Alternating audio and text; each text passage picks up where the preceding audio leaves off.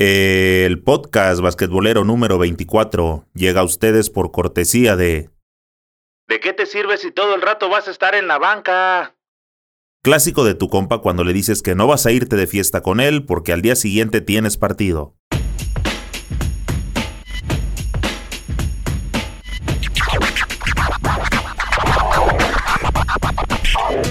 ¿Qué pasa, banda basquetbolera? Bienvenidos a Señor Básquet, el canal oficial del deporte ráfaga. Ya casi llegamos a los 100.000 suscriptores. Somos la comunidad basquetbolera más grande de toda Latinoamérica. Si aún no me sigues en las distintas plataformas, este es el momento de hacerlo para que siempre estés bien informado. Hemos llegado al episodio número 24 de la primera temporada y aunque no quisiera tener que comentar los episodios trágicos del baloncesto mexicano, parece que esto es inevitable. Y en este episodio analizaremos la vergonzosa derrota del representativo mexicano en Bahamas. Hago referencia de que solo mandaron un representativo, no una verdadera selección que es diferente. Vamos a iniciar comentando lo que en ningún otro lado te dicen. En esta comunidad, no somos porristas de nadie y tratamos de ser lo más objetivos posible, con datos reales, muchas veces duros pero reales. Sabes que me gusta hablar de números porque el número es frío y aunque tú pienses otras cosas, el número te aterriza en la realidad y con eso quiero abrir tema. Los números dicen que hoy México tiene un pie fuera de la siguiente ronda. ¿Por qué? De acuerdo a la clasificación de FIBA, Estados Unidos se encuentra en la posición número 1 del ranking mundial, Puerto Rico es el número 17, Bahamas es el número 60 y México, que se encontraba en la posición número 25 después de esta derrota, bajó 11 puntos. Ahora, Estados Unidos, que es el número 1, hizo efectiva la realidad numérica, los momios como le llaman en los casinos, y sometió de local y de visita al número 17 que es Puerto Rico. Había 16 posiciones de diferencia y les pasó por encima sin ningún contratiempo. En la otra serie, el 25 que es México apenas le alcanzó para ganar en casa y de visita recibió una recia por parte del número 60 que es Bahamas. Sí, amigo, entendiste bien, el número 60 le pegó al 25 hay 35 posiciones de diferencia y no pudieron con eso. Yo sé que a veces somos necios, tercos, aferrados y no queremos ver las cosas como son. Si ese dato no te convence del ridículo que hizo el representativo mexicano en Bahamas, ahí te va otro. Todos los que pertenecemos a esta comunidad basquetbolera, o en su mayoría creo, alguna vez jugamos un torneo, un torneo de esos locales, de pueblo, donde nos invitaron, donde había un octagonal y hacían grupitos de cuatro, cosas de esas. La mayoría lo hemos hecho. Y desde el momento en que te inscribes a un torneo de esos, junto con tu equipo son sembrados en grupos. Así como México fue sembrado en el grupo D. En cuanto te dicen en qué grupo quedaste y empiezas a preguntar por tus rivales, en ese momento haces un análisis acá a ojo de buen cubero y eres realista con tus opciones de cómo le vas a hacer con tal de avanzar a la siguiente fase. Le vuelves a echar una checadita al grupo y empiezas a preguntar, oigan, ¿y ese quién es? ¿De dónde es ese equipo? ¿Qué hace? ¿Quién, quién de ellos juega? Para ver cómo lo vamos a marcar. Y empiezas a, a mirar todas las opciones que tienes. Y con eso debes saber quién te va a dar tu chinga. A ese no hay bronca. Pero viene lo interesante. ¿Con quién sí te puede sacar un buen tiro? con quién te vas a disputar el pase a la siguiente ronda. Y eso lo debes de tener muy claro. Igual que el próximo planteamiento que es a quién sí le tienes que dar su chinga sí o sí. Porque sabes que ese partido tiene que ser un trámite para que puedas aspirar a colarte a la siguiente fase. Entonces, en el caso de México, debieron haber planeado, a ver, vamos a ser realistas, cómo está el cochinero que traemos en el básquetbol mexicano y vamos a medir fuerzas contra quienes nos tocaron en el grupo. Entonces, de acuerdo a ese planteamiento, las cúpulas, el cuerpo técnico o quien sea, o alguien por ahí con un poco de cerebro debió haber dicho, a ver, con Estados Unidos, que es el número uno, no tenemos nada que hacer. Nuestro nivel está muy por debajo de lo que ellos traen. Van a venir a México, nos van a ganar. Vamos a pagar la visita, nos van a palear. Entonces, ese partido ya está dentro del presupuesto, vamos dándolo por perdido. ¿De qué se trata? Vamos a perder los partidos, pero vamos a perderlos de una forma digna, cayendo con la cara al sol, peleando y sin permitirles que nos den unas palizas. Vamos a perder tranquilamente, dignamente, un buen representativo. A ver, viene Puerto Rico, que son los que entre comillas están más o menos de nuestro nivel. Y digo entre comillas, no porque nosotros estemos arriba de ellos, sino porque los boricuas andan jugando en todas las ligas profesionales por todo el planeta y los mexicanos son más caseros. Entonces, a mi punto de vista, Puerto Rico trae y ha traído durante los últimos años seguro, pero no sé si hablaría de décadas porque han traído muy buen nivel. De hecho, Puerto Rico y México tienen pique en las cuestiones que son como el centro básquet, ah, en el 2011 fueron la final de Panamericanos, en el 13 fueron la final de Venezuela, o sea, hay historia anteriormente. En base a eso, Creemos que con ellos había que pegarse un buen tiro, un buen tiro. ¿Y a qué me refiero con eso? Teníamos que ganar en México el partido contra Puerto Rico. Y era muy probable o meterlo dentro del presupuesto que cuando México acuda a San Juan a pagar la visita, claro, es probable que ellos tengan que llevarse el triunfo. Sería algo grandioso que México se trajera a los dos. Bueno, estamos hablando del planteamiento, de mi planteamiento, de lo que alguien con un poquito de colmillo debió de haber opinado. Entonces, hasta ahí vamos. Dos perdidos con Estados Unidos, con Puerto Rico, que era el rival acá, el bueno, el del tú a tú. Uno a uno estaría excelente. Ahora, viene al turno el número 60, el que está fuera de todas probabilidades. ¿Por qué?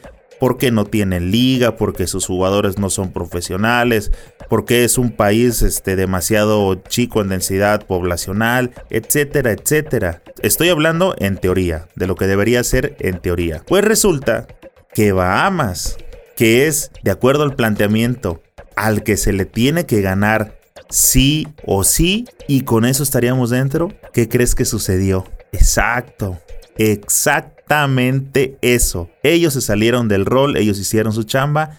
México sí la cumplió haciendo el ridículo.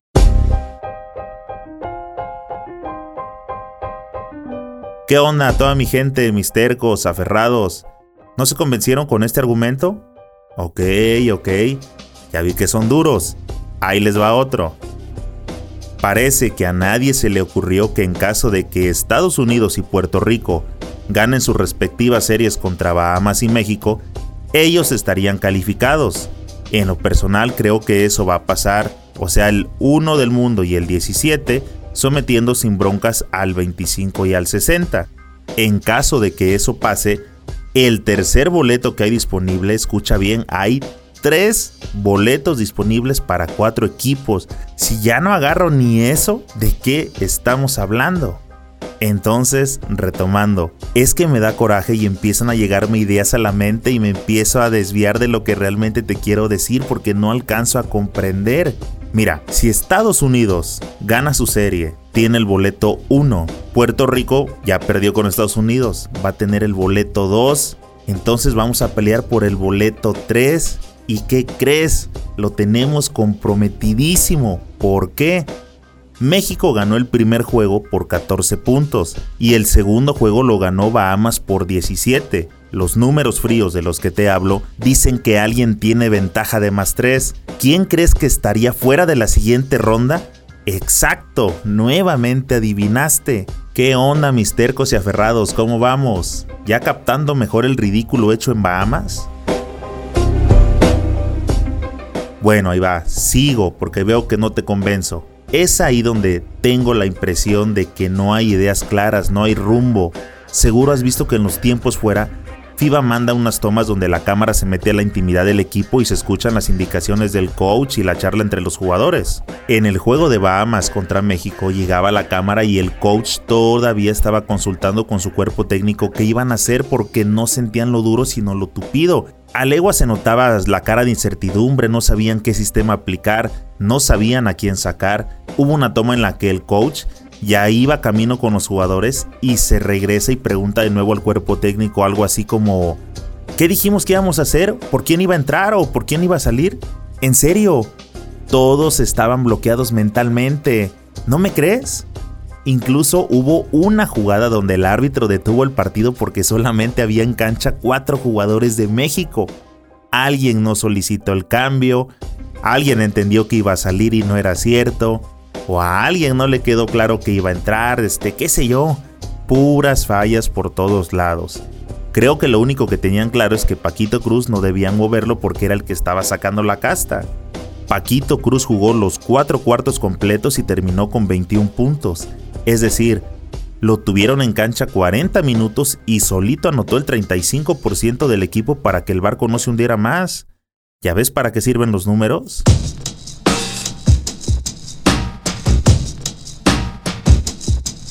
Regresando al argumento de que había que identificar quién era tu rival directo por el tercer boleto, si hubieras tenido claro que tu ventaja del primer juego era de más 14, no sé por qué en pleno partido ya que viste que te están sacando 15 de ventaja en el tercer cuarto, ¿por qué no se le ocurrió a alguien decir, a ver camaradas, vengan para acá?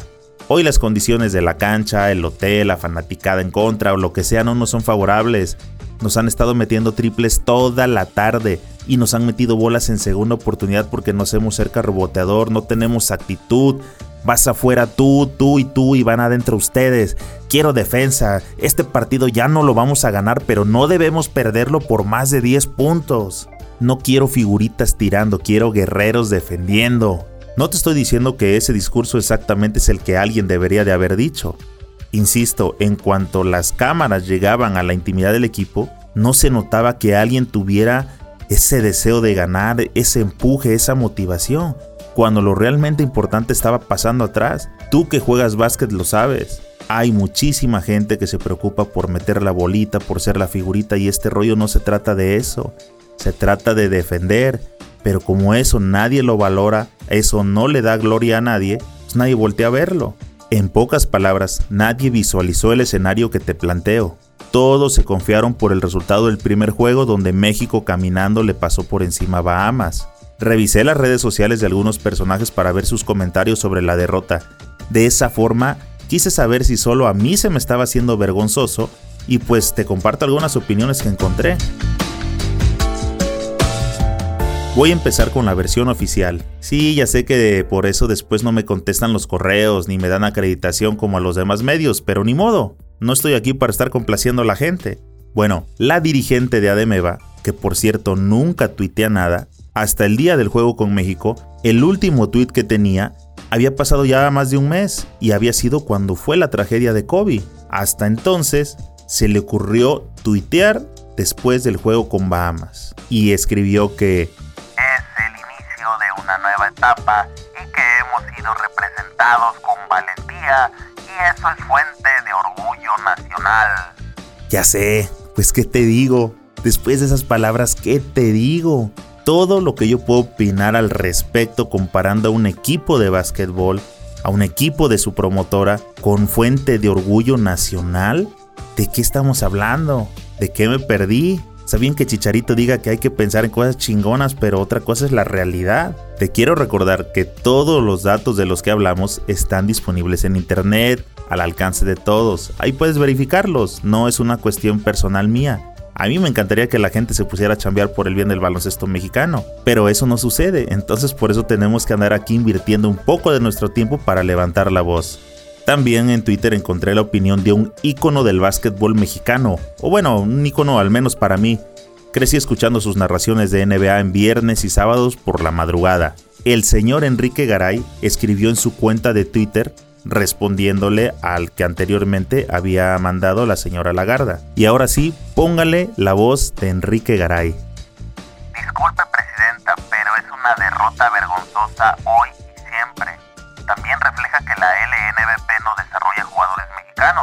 y por eso no hay talento para competir. Por último le pregunta, ¿nos desafiliará FIBA en marzo? Y bueno, estos son los ecos que hay en el ambiente basquetbolero después de la serie jugada contra Bahamas. La próxima ventana se jugará para los meses de noviembre próximo de este año y para febrero de 2021. Es decir, quedan varios meses, casi un año para mejorar muchísimas cosas e intentar sacarle un juego a Puerto Rico y esperar que Bahamas pierda los dos para no entrar al criterio de desempate en el juego entre sí. De esa forma, como te lo dije con los números, México estaría eliminado ante Bahamas con un menos 3. Ojalá y en la próxima ventana ya estemos hablando del gran cambio que hubo con los dirigentes del básquetbol y con una selección verdadera. Hay una camada súper interesante de 16 a 19 años como es este Gael Bonilla que el año pasado fue el jugador más valioso del centro básquet para menores de 17 y actualmente juega para el Barcelona de España. Eh, también anda Gilberto Berrones que pertenece a la Academia NBA. Eh, Santiago Ochoa que juega high school en Estados Unidos. Este, ¿Quién más? Gibran Belmonte que también anda en España. Eh, Diego Willis que está en Estados Unidos y ya tuvo un par de participaciones con la selección mayor. Este, Brian Ceballos, este, Jaime Jaques Jr., este chavo anda armando buena también en Estados Unidos. solo por mencionar algunos. De verdad me gustaría darles buenas noticias a toda la banda basquetbolera. Y por si este audio llega a alguna de las cúpulas. Señores, es en serio, no es nada personal. Es solo la voz de un basquetbolero harto, un basquetbolero más que sabe que en su país hay talento y que no puede desarrollarse por la falta de oportunidades. Es la voz de un aficionado que quisiera recibir mayores satisfacciones de parte de su selección. Mira, como sea, pero ya llegaron al poder. Pónganse a jalar, Busquen asesores verdaderos y no gente que les endulce el oído. Busquen mentores que les ayuden a tomar buenas decisiones. Sé que las grandes transformaciones llevan tiempo, pero pueden iniciar haciendo cosas pequeñitas que sean significativas.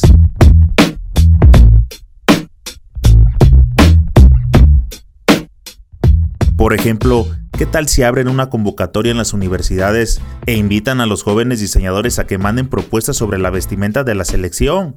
Les garantizo que con ideas frescas va a salir un uniforme chingón que más de uno vamos a querer comprar realmente. Un uniforme que no nos dé penita ajena como en esta ocasión con los jugadores que ahí andaban doblando el resortito del short o ajustando los tirantitos del jersey para que no anduvieran nadando.